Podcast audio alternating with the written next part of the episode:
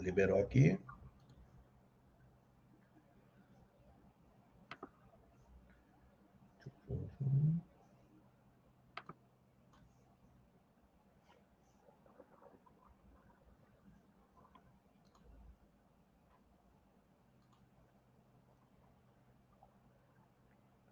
Bom, pessoal, hoje nós estamos dando início aí à nossa primeira live desse novo projeto aqui, meu e do, do Yuri, sobre a, a junção dos fatos. O que, que seria essa junção dos fatos? Seria trazer a parte de literatura e a parte de história juntos.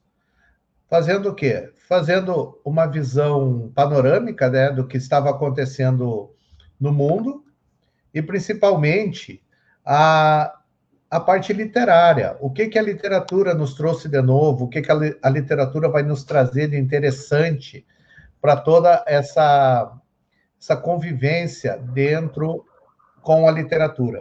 Que seria assim uma parte extraordinária, uh, muito legal e, e que o aluno ele tem essa visão de, de mundo um pouco diferente. Vamos deixar aí nosso convidado se apresentar aí, porque o Gordo você já conhece. Vai lá, Yuri. Obrigado, Fabiano, aí, pelo convite. É, acho muito bacana esse projeto aí, algo que eu acho é, extremamente importante para o aluno que está estudando é, literatura, é, conseguir pensar também o contexto histórico, acho que isso agrega bastante e fico muito agradecido pelo convite. Então, eu sou o Yuri Carvalho, sou formado, uh, tenho graduação, licenciatura e bacharelado em História aqui pela FSM, mestrado também aqui pela FSM em História. É, então, o Fabiano pediu para eu eu dar um iniciar essa conversa, né, com um contexto histórico desse período de 1500 a 1600, né? Então é um período é, de muitas transformações, assim, de muitas rupturas, né? E isso vai pipocar ao redor do mundo. Então, a gente pode, é, por exemplo, começar a falar sobre Portugal, obviamente, né? Porque em 1500 é o ano que uh, portugueses chegam ao Brasil, e isso já dá início aí à nossa. Uh, até o Fabiano vai, vai discutir isso, né? Se é a nossa literatura brasileira, portuguesa, mas enfim, é começa a se escrever nesta região onde fica o Brasil, né? É, Portugal que vinha. É, Portugal e a Europa inteira, né? Vinha de, um, de, uma ruptura da mentalidade medieval, né? Então, tu tem é, basicamente nesse período o nascimento da modernidade.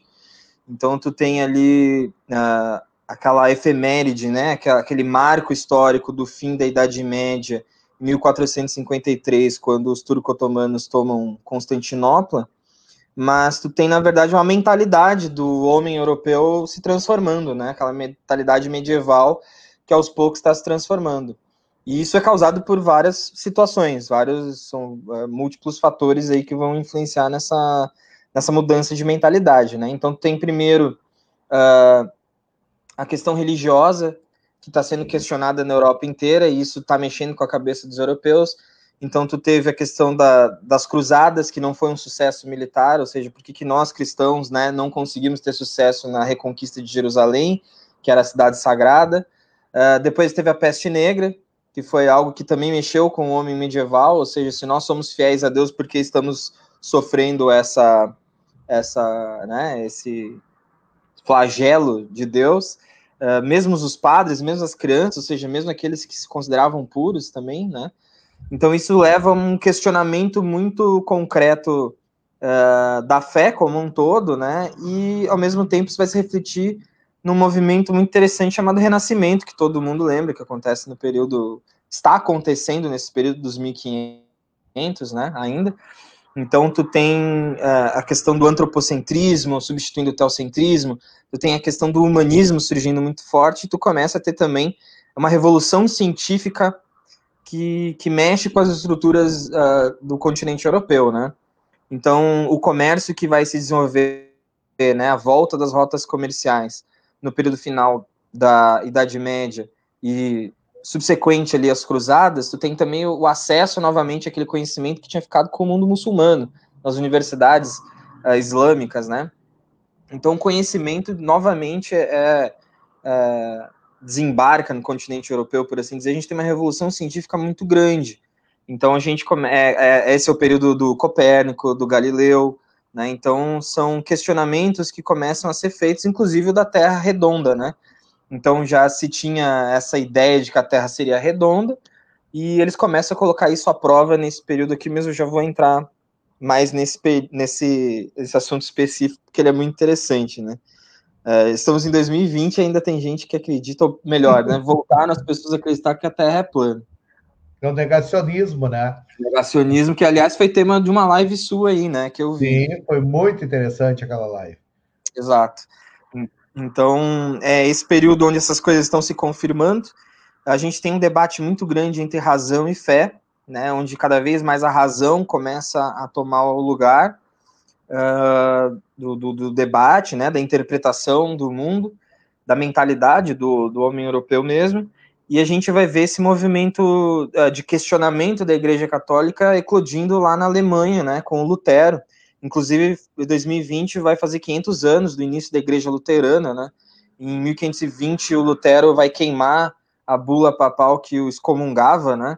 Então é o considerado o, start da, da reforma protestante. Então está fazendo 500 anos, apesar de 1517 ter sido o momento que ele prega lá as 95 teses de Lutero na porta da igreja.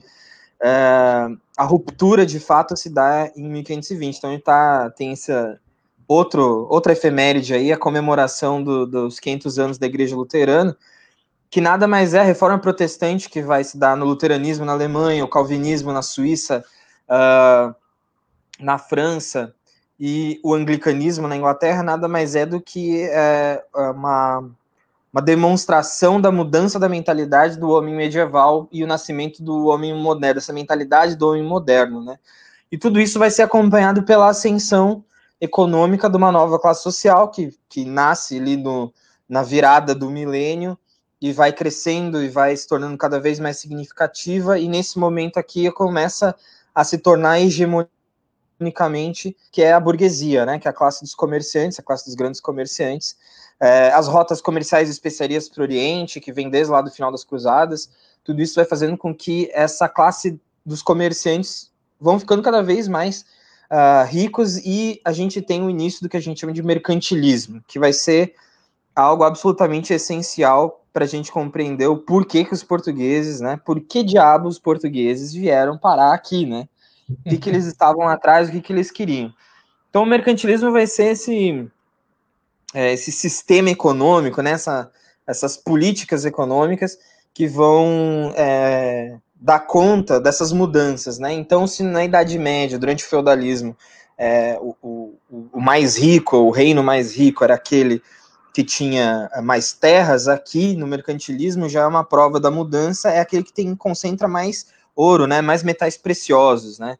Então a gente tem uma economia metalista, a gente tem a cidade de uma balança comercial favorável, os protecionismos, e aí justamente por causa desses protecionismos é que e, e, o aumento das taxas e outra coisa que é absolutamente importante que eu esqueci de falar é a formação dos estados nacionais modernos, né? Ou seja, a gente tem a formação dos países e das monarquias absolutistas também, e isso vai fazendo que cada país aumente os seus impostos em relação a produtos vindo de outros lugares, o que vai fazer com que os países tentem conseguir o monopólio das mercadorias. E aí, justamente tentando conseguir o monopólio aí dessas rotas comerciais, é que Portugal vai acabar vindo parar aqui, né? Então a gente e tem um mundo assim efervescente, né? E lá em Portugal é interessante porque na literatura, né, como tu falou, toda essa, essa mudança, nós tive, uh, estava ocorrendo lá que não é o que nós vamos entrar, né? O que nos interessa realmente é Brasil, a literatura brasileira, só para dar essa primeira visão, que seria o quê? Uh, nós teríamos o humanismo e o classicismo.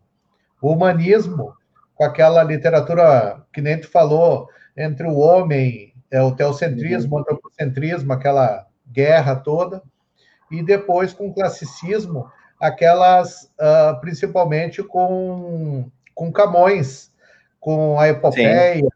os Lusíadas. trazendo Exato. todas aquelas conquistas, a, aquela situação, mas a gente vê, principalmente na história de Camões, algumas coisas controversas, né? Pois ele, ele recebia uh, uma ajuda do governo para sobreviver. É, era tido como pobre, mas tinha um escravo. Esse Sim. escravo pedia dinheiro, né? Ele passou um, um grande tempo na Índia, uh, foi expulso, né? Para lá, ficou um grande tempo, depois voltou, e até é interessante que ele volta com a obra, e, e quando ele vem, ele está fazendo uma viagem, o navio afunda. E, e, ele tem que decidir se ele salva a sua esposa ou salva a obra. A esposa é o cara Que absurdo. Então, então tem essas controvérsias, né? Péssimo e, marido, então, né? É, e realmente, é, essa parte aí, a Europa em si, ela vem mudando bastante, não é? E com isso, isso então, tu, tu, falou do, tu falou do Camões, e é o período do, da, do, dos grandes escritores, né? Os considerados grandes escritores. Então, Camões em Portugal, Dante Alighieri na Itália, né? O William Sim. Shakespeare na Inglaterra. Então, a gente está falando da Inglaterra que passou pela, pela Guerra das Rosas. A gente está na dinastia Tudor, né? Da Rainha Elizabeth. Então, tu tem o, o William Shakespeare nesse período. Então, é justamente é esse período onde vai aparecer os grandes escritores considerados, né? Os os patronos das, das línguas portuguesa, inglesa e italiana, né? Então, realmente é um período de, assim, muito efervescente na, na, na, questão artística, então não precisa nem falar, né? Porque a gente tem ali o renascimento artístico explodindo nesse período nas cidades italianas ali, que enriqueceram né, nessa retomada do comércio. Então, realmente é um período muito rico, assim, do ponto de vista artístico, né? E, e é interessante porque o próprio Camões, ah, estudando a vida dele, a publicação, né? Uh, para ser publicado os Lusíadas, ele passou pela pelo concílio, né? Concílio de, é o concílio de Trento, né? Que liberava as obras da época para que a igreja tinha grande comando sobre isso. Né? Isso. É, Portugal era um país que, diferente dos outros, não vai não vai ser afetado pela reforma protestante, por assim dizer, né? Então, Portugal e Espanha vão ser é, os, os, dois reinos mais católicos, né? Da, inclusive, até ia deixar para falar isso depois, mas a chegada dos, uh, dos padres jesuítas no Brasil faz parte da política de contra-reforma, né? Já é uma ideia de se a gente está perdendo fiéis na Europa, então a gente vai reconquistar esses fiéis, vamos ganhar novos fiéis no continente americano, nesse novo continente, né, na América. Então realmente faz parte dessa política de uh, não fosse a reforma protestante, talvez não houvesse padres jesuítas no Brasil e a história do Brasil seria outra, né? E, o, e a gente vê muito pela. Vamos iniciar agora, devagarinho, essa nossa vinda para o Brasil, né? Tu pode confirmar, quando a gente trabalha bastante essa parte de quientismo, a gente uhum. vê que, que as viagens, né, elas foram influenciadas tanto pela conquista pelo ouro, né, pelas riquezas desses novos países, né, e também para aumentar o número de, de fiéis, né, a Igreja Católica tem um aumento do número de fiéis.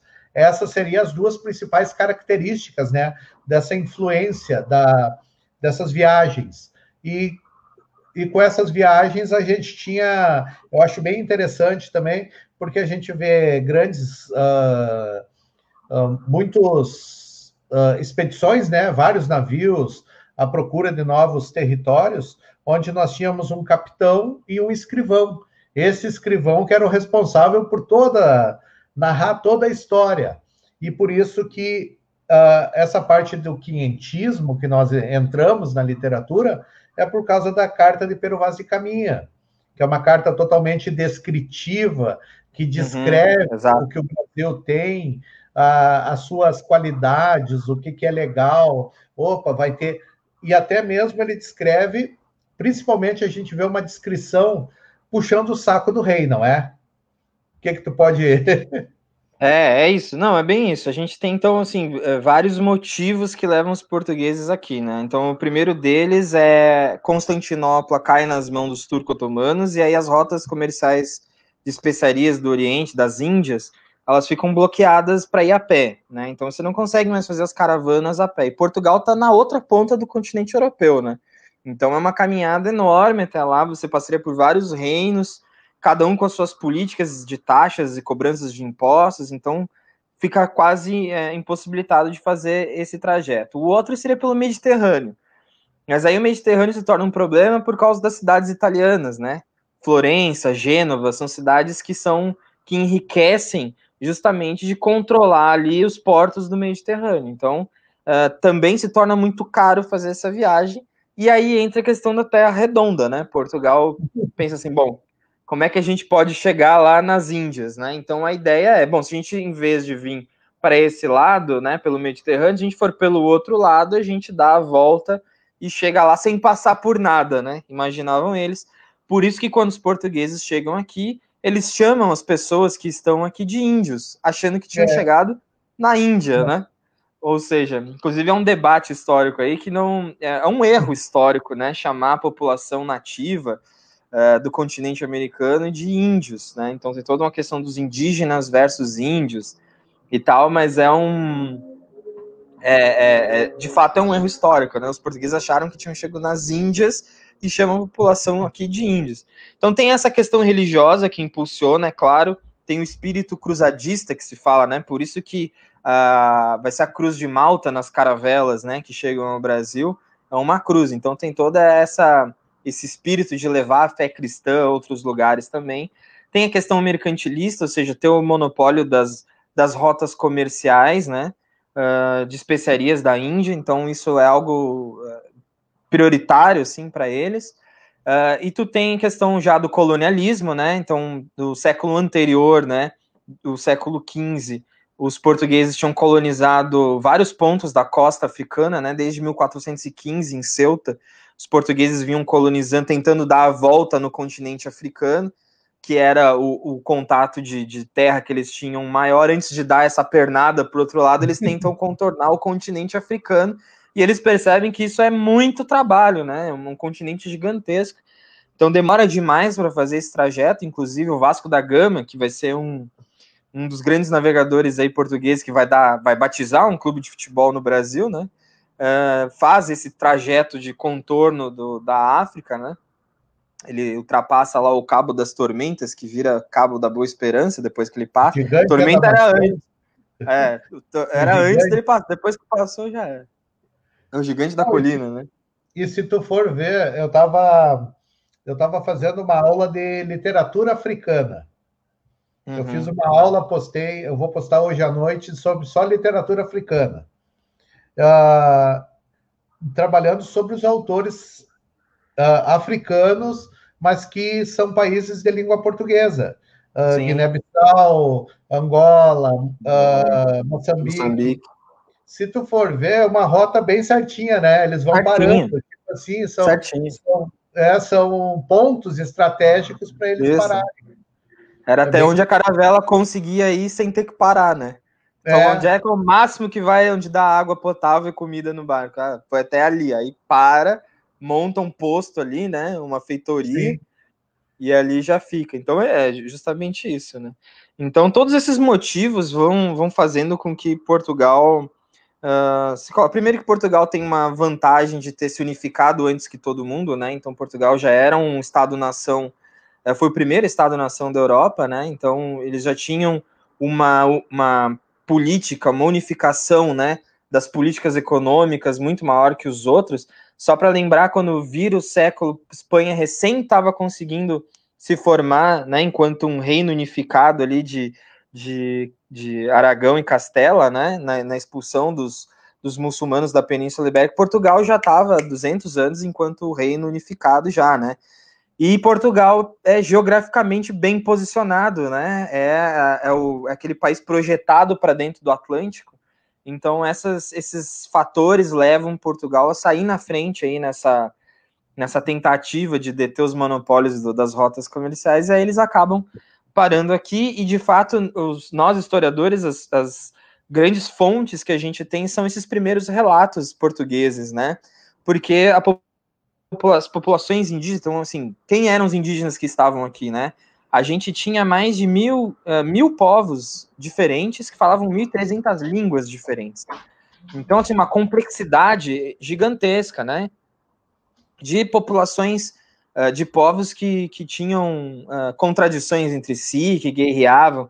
Então, eu brinco sempre que é a mesma coisa que chegar lá na Europa e falar assim: ah, é tudo branco, tudo europeu. Vou chamar tudo de europeu. Aí o italiano olha para o português, que olha para o inglês e fala: mas a gente é tudo diferente, nem fala a mesma língua. Não, não, vou chamar tudo de branco europeu. Tanto faz. Né? Então é mais ou menos o que aconteceu aqui.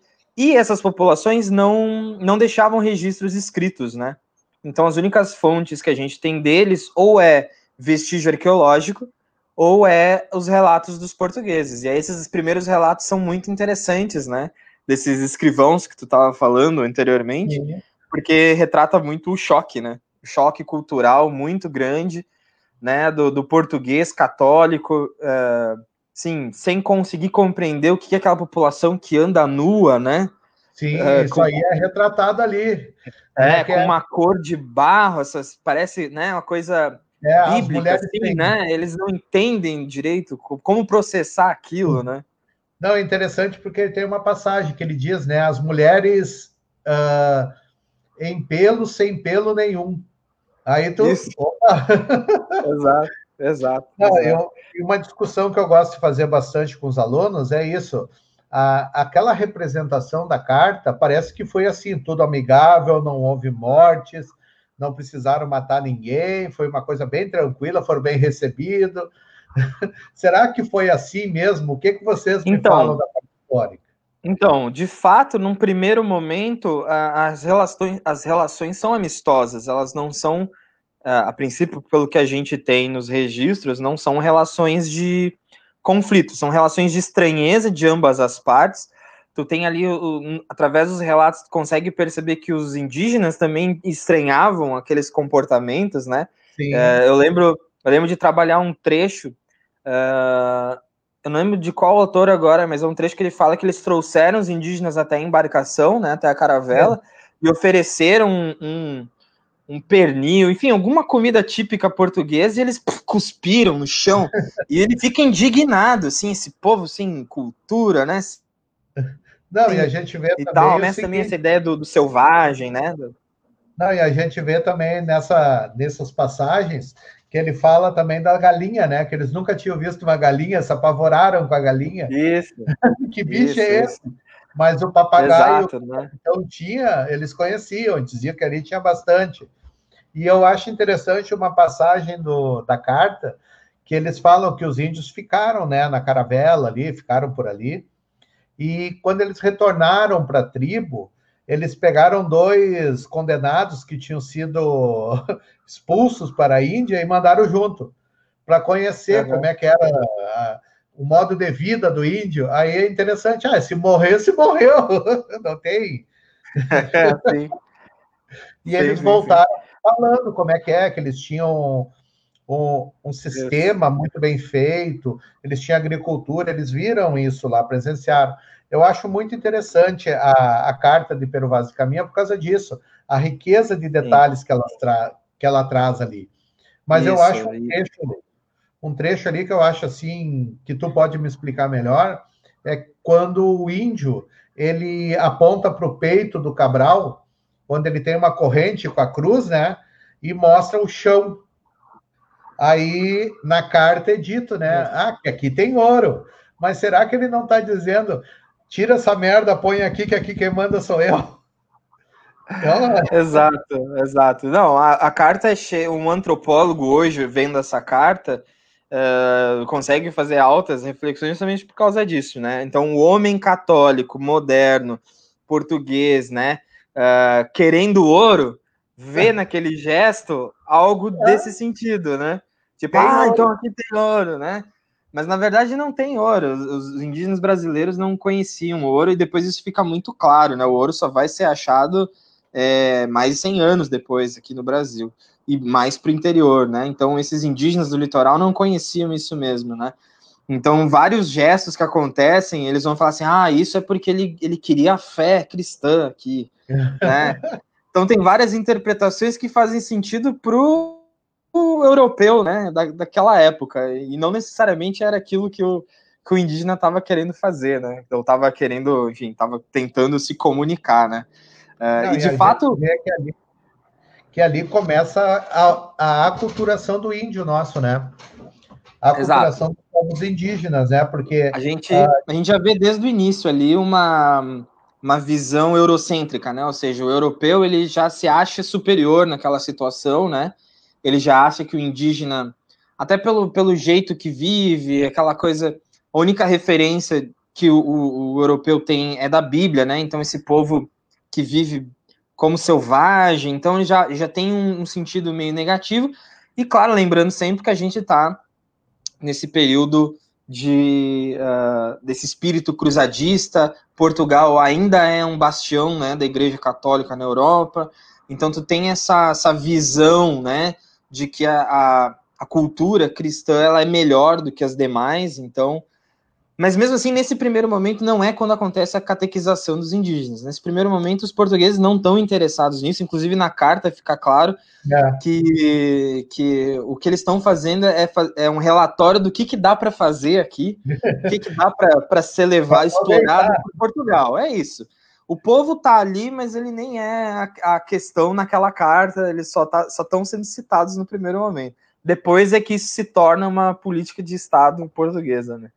Não, e tu vê também na carta que uh, a visão que eles têm do índio, né?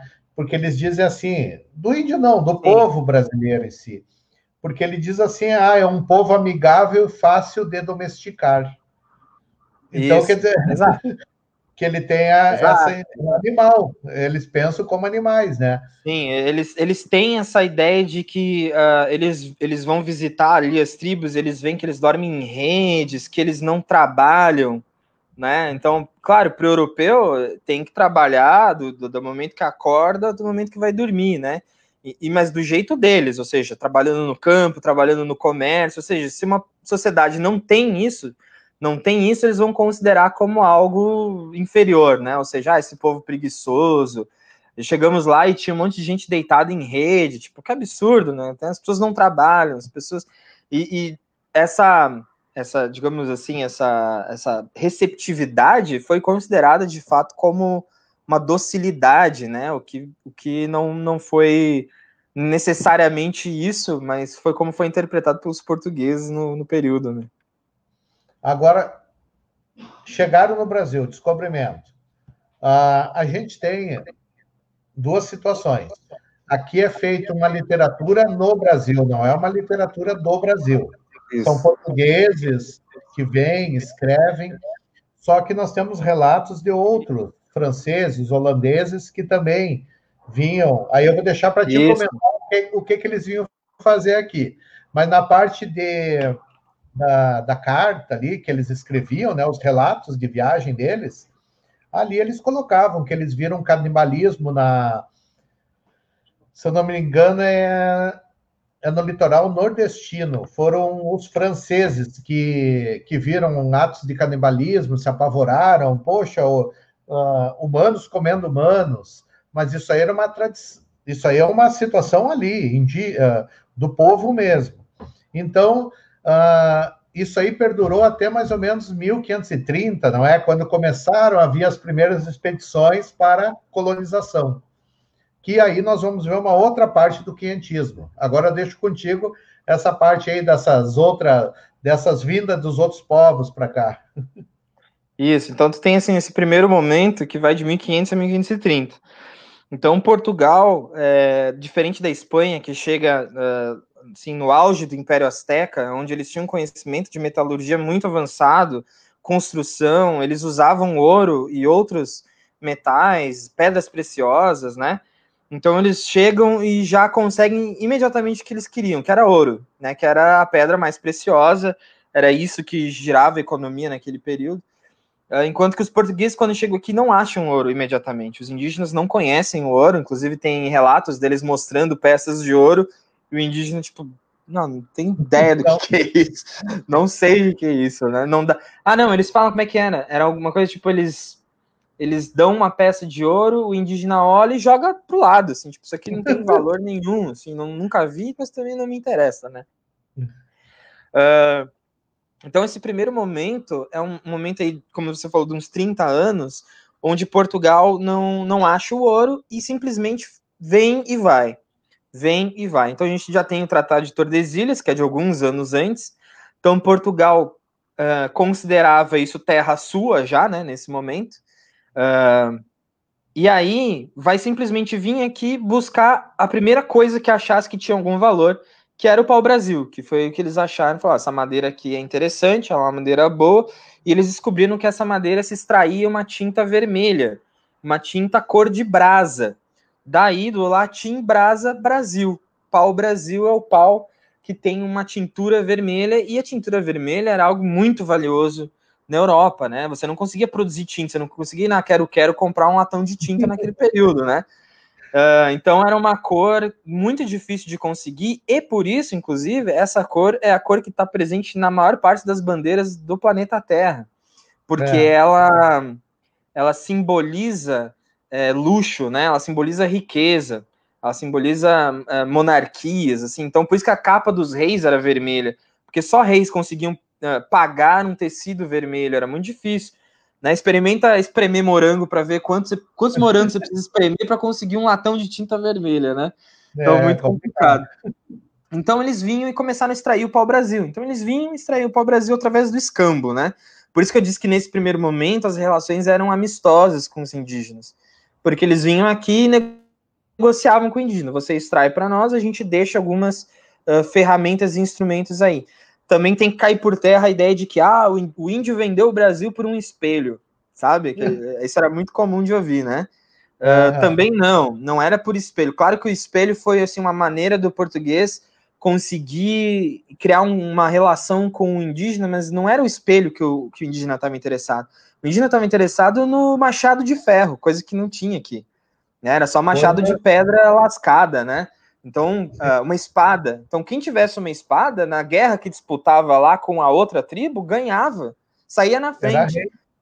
E aí o indígena, olhando aquelas, né, imagina em 1500 quantas árvores deviam existir né, na, na, Mata Atlântica, ali na região do Sudeste, Nordeste, você fala, não, tá louco, então pode levar quantas árvores você quiser. Até porque o indígena, ele estava acostumado a, a era seminômades, as tribos, né, então quando eles saíam de um lugar, aquele lugar se, é, havia um reflorestamento natural. Então não existia o desmatamento que existe hoje. Eles nunca imaginaram que o pau-brasil ia ser quase extinto, né? Não, nem, passa, nem conseguiam ter dimensão disso. Então, então era o escambo, era a troca, né? Os portugueses davam esses instrumentos, essas ferramentas que eram importantes para os indígenas, para o seu cotidiano, para o seu dia a dia, e os indígenas extraíam para o Brasil, e tudo está vendo muito bem, até que lá pelos tantas, os portugueses chegam aqui e eles encontram os franceses, né? E aí os franceses estão aqui, os holandeses também, tem até o Hans Staden, né, que virou filme, uhum. inclusive, né, tem um livro muito importante também, outro relato, assim, de, de fonte primária absurdo, né, é um holandês que, que, que é praticamente um, um antropólogo ali do século, século XVI, né, que vive entre os indígenas, né? Então a gente consegue aprender muito de como eram os indígenas através desses relatos aí. Mas enfim, os franceses estão aqui e os franceses não estão nem aí para tratar de Tordesilhas. Só a gente não assinou nada, não estamos nem aí com isso aí. Não tô nem aí. E vamos ficar por aqui. E vamos ficar por aqui, o azar de vocês, né? Então tem a França Antártica, né? Que vai ser ali no, no Rio de Janeiro. Eles falam: não, a gente está aqui, que é nosso, não quero saber. Né? E, o, e aí os portugueses falam: não, se a gente não ficaram lá, então até então a gente tinha uma presença esporádica portuguesa aqui no Brasil, né? País, país não, colônia essa que só vai ser batizada uh, porque as pessoas vinham pegar o, o pau-brasil. Vamos pegar o pau-brasil, vamos pegar o pau-brasil, vamos ao Brasil. E aí ficou Brasil, porque não era essa ideia, né? Eles chamaram de Ilha de Santa Cruz, Terra de Santa Cruz. Não era para ser Brasil, acabou ficando esse acabou nome aí. Acabou ficando. E aí Portugal fala: não, a gente precisa defender esse território, a gente precisa se instalar lá, e aí começa de fato um projeto colonizatório, né? A partir de 1530, 1531, a gente tem a chegada dos portugueses para ficar de maneira permanente. E aí começa a construir as primeiras feitorias, né? Os primeiros fortes ali no, na costa do Brasil, e aí a, a é, é, gritar. Quem é que vem aí? Se falar qualquer coisa que não for português, é bomba neles e afundar o navio. Não tem nem brincadeira, né? Bomba. Tiro porrada e bomba. Não tem, não tem outra coisa. E não, aí sim, aí... aí começa o período das capitanias hereditárias, né? Aí em Portugal fala, não, como é que vamos colonizar esta bagaça aí, né? E aí eles basicamente abrem o mapa, traçam uma linha, que é a de Tordesilhas, e traçam outras linhas ali, né? E fazem as capitanias hereditárias e, e começa aí uma nova fase da, da, colonização no Brasil. E nessa fase que vai se dar a segunda parte do quinhentismo. A é, segunda parte não, o quinhentismo é, é de 1500 a 1600, 1608, acho que é. Uh, mas a gente vai ver uma segunda fase que não que deixa de ser essa parte uh, de relatos, né? Uh, Viajante, de, é de viajantes. É, né? Os viajantes e passa a ser o, o, a própria Companhia de Jesus, os jesuítas, escrevendo cartas para Portugal, para os seus uh, superiores, uh, trabalhando com uma. Principalmente, né, José de Anchieta, o padre. Eu digo que ele é o popstar, Sim. né? Ele é, mandaram para catequizar o máximo possível. E, e a gente vê que ele produziu uma gramática tupi-guarani, ele fez muita produção e ele trabalhava muito com altos. A gente vê uhum. atualmente esse o, o alto da compadecida que dá todo sim, ano sim. umas duas vezes na televisão. Mas sim, sim, vê... meu, meu filme favorito. E tu vê que o alto ele tem um caráter moralizante e, e religioso. Isso. Então eles utilizavam uh, esses altos, utilizavam poemas fáceis, cantados, para os índios decorarem o português. Era decorado. Então a Companhia de Jesus trabalhou durante essa, uh, vamos Isso. dizer, essa colonização, né? Mas eu, eu acho que as que mais prosperaram foi São Paulo, uh, com é. padre, né? São Vicente, é, São Vicente, que era o que acabou virando São Paulo, né? E Pernambuco.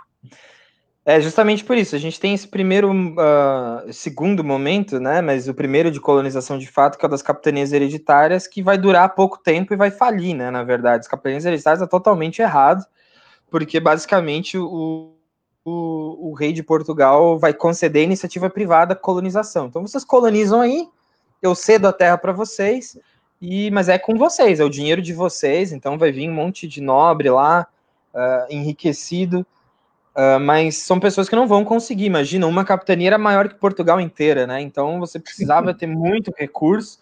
E a ideia de Portugal era já nas capitanias hereditárias plantar já a cana de açúcar, né? Porque o açúcar era algo que estava surgindo no período. Portugal já tinha alguma experiência com isso é, nas ilhas ali do, do, da região do Equador, né? Perto da África. Então eles já tinham esse, esse know-how, digamos assim. E eles conseguiram fazer com a Holanda, né, esse financiamento.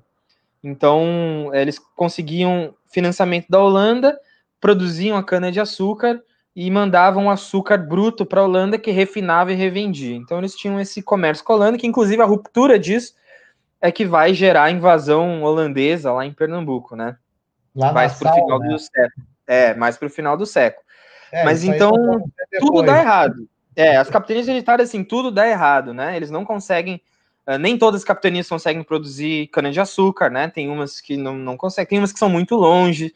Aqui mais pro, pro sul, né? O Rio Grande do Sul, nesse momento, não era português, mas aqui para cima, assim, já era. Você não consegue produzir cana-de-açúcar ali o ano inteiro. Então elas vão falindo uma a uma, até que, uh, inclusive porque a mão de obra que eles vão usar é os indígenas escravizados. Aí começa o processo de escravização dos indígenas muito forte e aí começa os conflitos que a gente estava falando antes, né? Se no primeiro momento é uma relação amistosa, no segundo momento é de escravidão, ou seja, os portugueses chegam aqui e começam a escravizar os indígenas para colocar eles a trabalhar nas lavouras de cana-de-açúcar, né?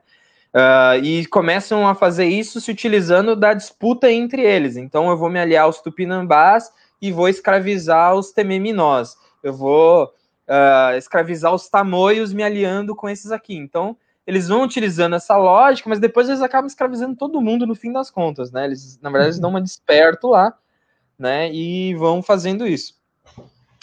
Tudo isso, toda essa lógica acaba mudando com a chegada do governo geral em 1548, né? 1549. Aí sim, aí chega um, um governo centralizador, aí Portugal fala: não, nós precisamos centralizar, né, e, e ter uma política só para toda a colônia brasileira. E aí chega o primeiro governador geral aqui, e aí começa-se a, a, a, centralizar, e junto com eles chegam uh, uh, os jesuítas, né? E aí sim, aí os jesuítas entram em contradição lá com, uh, com os fazendeiros, né? Que são os, os escravizadores, porque os jesuítas querem catequizar os indígenas.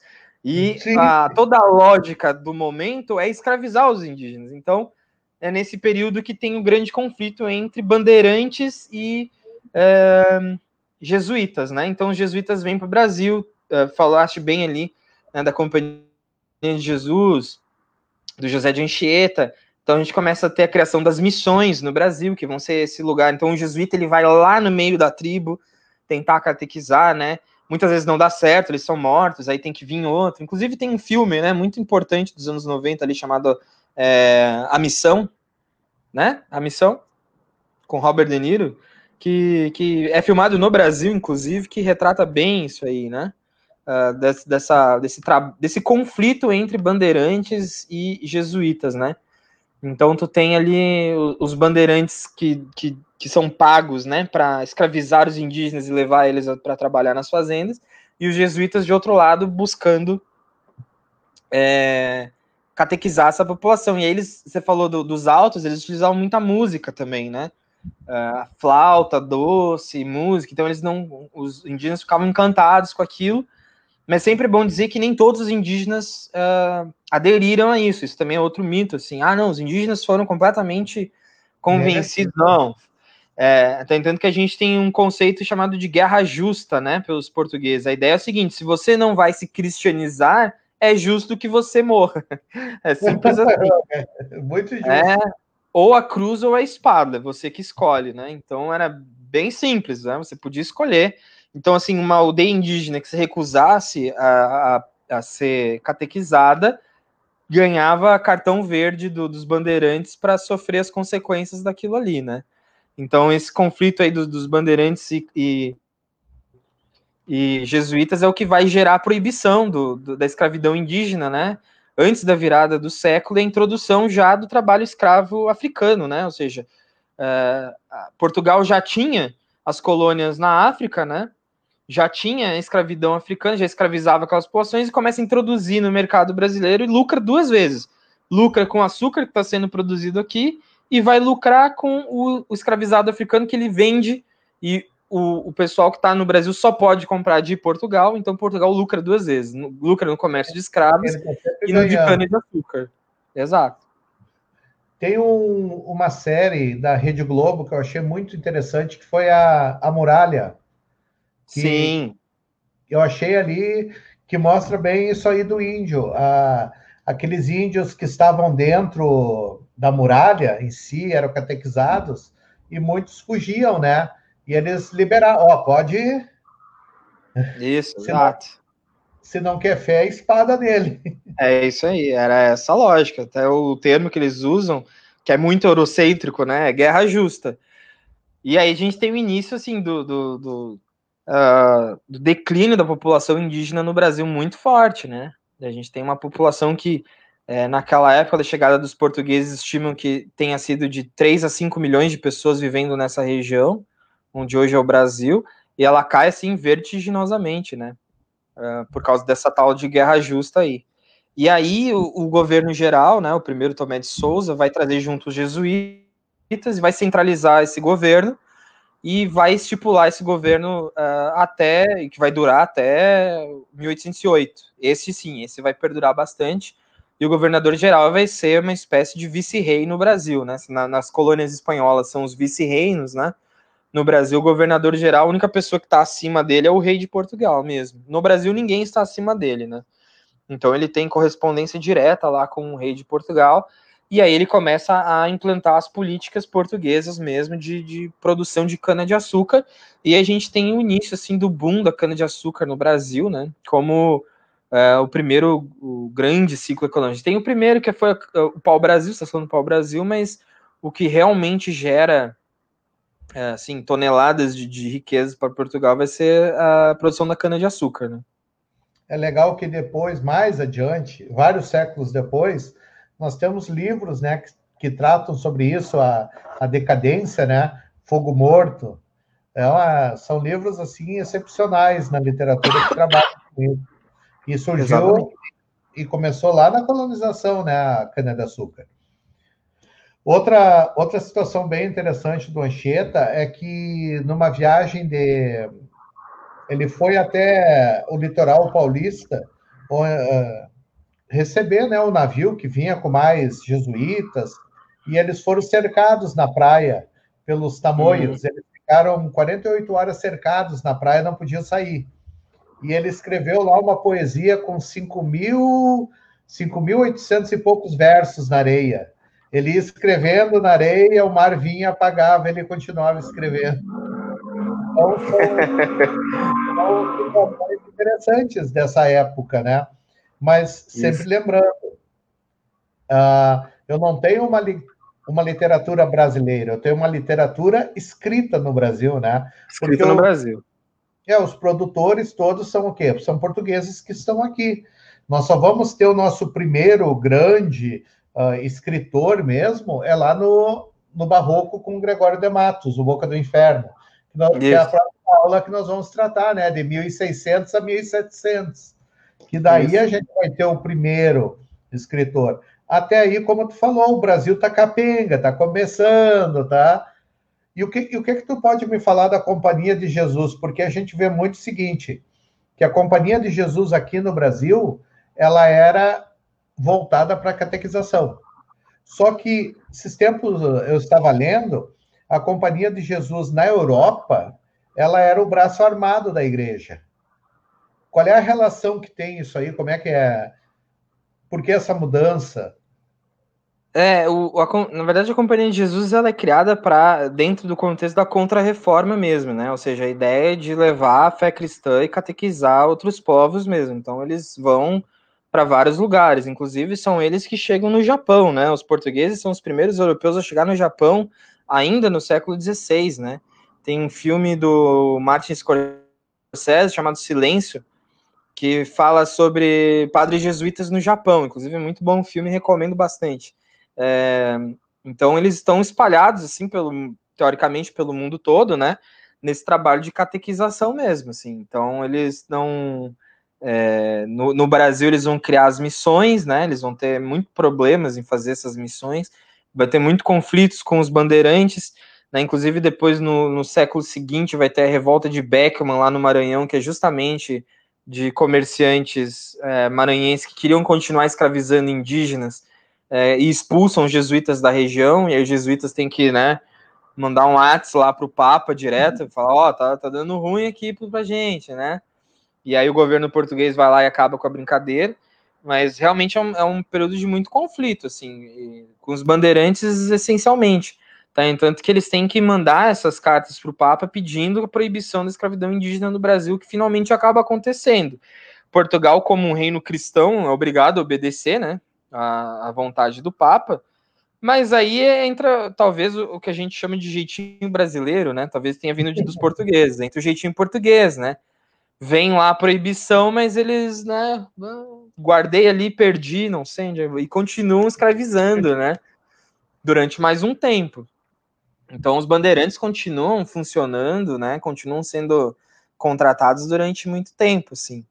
Uh, mas de fato os jesuítas foram, uh, como eu falei antes, né, no Brasil os jesuítas foram muito importantes, assim. Primeiro pelos relatos, né, uh, do, dos indígenas, ou seja, muito do que a gente tem das, da língua guarani foi feita, foi traduzida naquele período pelos jesuítas, então, mesmo que indiretamente, né, o conhecimento que a gente tem de várias línguas, não só do guarani, né, uh, de línguas indígenas, foram feitas por jesuítas naquele período, que queriam catequizar aquela população. Então, para catequizar eles, eu preciso aprender a língua deles, e aí depois eu ensino o português, né. Então, era além do, dessa questão lúdica, né, da catequização, uh, de usar música, de usar teatro, né? Diz que o Padre Anchieta ele era pequeno, mas ele subia numa pedra e diz que ele tinha uma voz muito grossa, né? Chamavam ele de voz de trovão, E aí diz que os indígenas é. ficavam assim, uh, né, muito abismados com, aquela, com aquele sujeito falando, aquela voz, né? Isso dava um convencimento muito grande, coisa e tal. Então, de fato, a gente tem, por um lado, um processo de aculturação muito grande, muito violento, né? Onde a cultura indígena, a cultura nativa, que era muito é, plural, muito complexa, né? Muito longe desse simplismo do dia do índio que as escolinhas fazem, né? Ah, o dia do índio, bota a peninha na cabeça. Não, não, era cada tribo tinha sua própria pintura corporal, tinha seus próprios ritos, tinha suas próprias dinâmicas, né? Seus próprios processos. Então era, era algo bastante complexo, várias línguas, inclusive. Então, se por um lado a gente tem a culturação disso aí, por outro lado a gente tem os registros históricos, que se não fossem os jesuítas, talvez a gente não tivesse nenhum possibilidade de compreender isso, porque os bandeirantes não tinham preocupação nenhuma em preservar ou registrar isso. Tampouco os fazendeiros que escravizavam, né, que mandavam escravizar eles.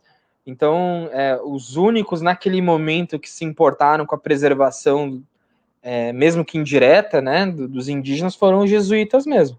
Então, no, pro, foi o que eu falei: não fosse os jesuítas, a história do Brasil teria sido outra, com certeza. Mas é muito interessante. Tu viu que nós juntamos os dois aí e fica, e fica um negócio legal, né? Porque tu tá vendo toda a parte histórica, Isso. literatura uh, junto ali é uma tipo assim, dá uma visão bem, bem melhor, né, da, do que estava acontecendo, da produção textual, por que, que eles escreviam. Então, é interessante isso aí. Meu amigo, para a semana que vem, então, vamos fazer de 1.600 a 1.700. Tem, mais, tem ah. bastante coisa daí, né? tem, tem bastante coisa. Porque, então. Mas aí, quando nós chegarmos em 1.800, aí nós vamos ter que fazer, acho que por diminuir um pouquinho. Vai, vamos ter que quebrar no meio, porque aí, aí fica cada vez mais complexa a coisa, né? Não, e, e, a literatura fica mais complexa. Porque lá em. Começa 18... a diversificar, né? Os, os Não, estilos, vou ter, as escolas. Vou ter realismo, vou ter isso. Vai fazendo barata voa ali. Mas é interessante para conseguir trabalhar e os alunos conseguirem ter essa observação, né? Poxa, fato histórico está acontecendo, porque a gente vê muito que a história e a literatura andam juntas, né? Sim, do completamente. A, a, literatura ela é fruto completo do, do período em que ela está sendo escrita, né? Não, não, não foge, assim. E... Por mais, eu via isso outro dia, né?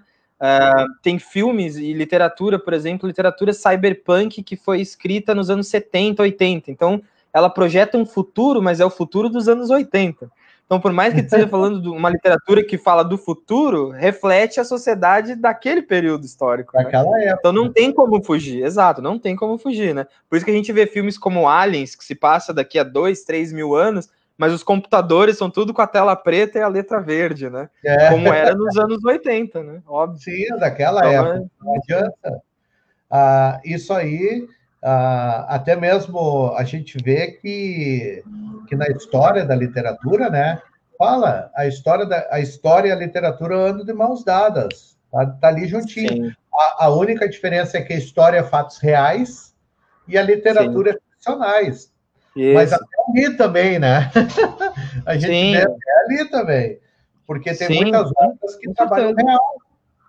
Com certeza. E, e é como eu te falei antes, eu acho assim que para quem está estudando literatura, fica muito mais fácil de compreender um texto se conseguir dar uma analisada no contexto histórico que tá, foi realizada aquela obra ali, né? Inclusive, assim, em palestras, seminários, quando alguém vai apresentar algum texto, antes fala um pouquinho sobre o autor, né? Que é justamente para a gente entender quem é que escreveu, qual o contexto histórico que estava vivendo, porque isso de fato assim influencia totalmente a obra e fica muito melhor para estudar depois que a gente consegue compreender isso. Acho assim uma baita ideia tua de, de abrir esse espaço aí, eu acho que o pessoal vai aproveitar bastante. Tem um livro assim que eu acho magnífico, que é o Agosto do Rubem Fonseca. Uhum. Poxa, aquele livro ali, ó, ele retrata o suicídio do, do Getúlio mas com uma história uh, ficcional. Aí tu junta os dois, poxa, pô, é uma Isso. coisa maravilhosa. Tu Mas, entende aquele período conturbado, né? Tu consegue sim, entender melhor, né? Consegue entender o porquê daquilo, ah, o que está acontecendo. Poxa, é magnífico. Então, tem várias obras que trazem isso aí. Então tá, seu Yuri, muito obrigado. Semana que vem. Valeu, Fabiano. Horário, a gente se vê numa próxima, então. Obrigado pelo convite mil, aí. Vamos de 1.600 a 1.700, trabalhar um pouquinho mais aí e ajudar essa isso. galerinha aí. Beijão aí. Beleza, isso aí. Valeu.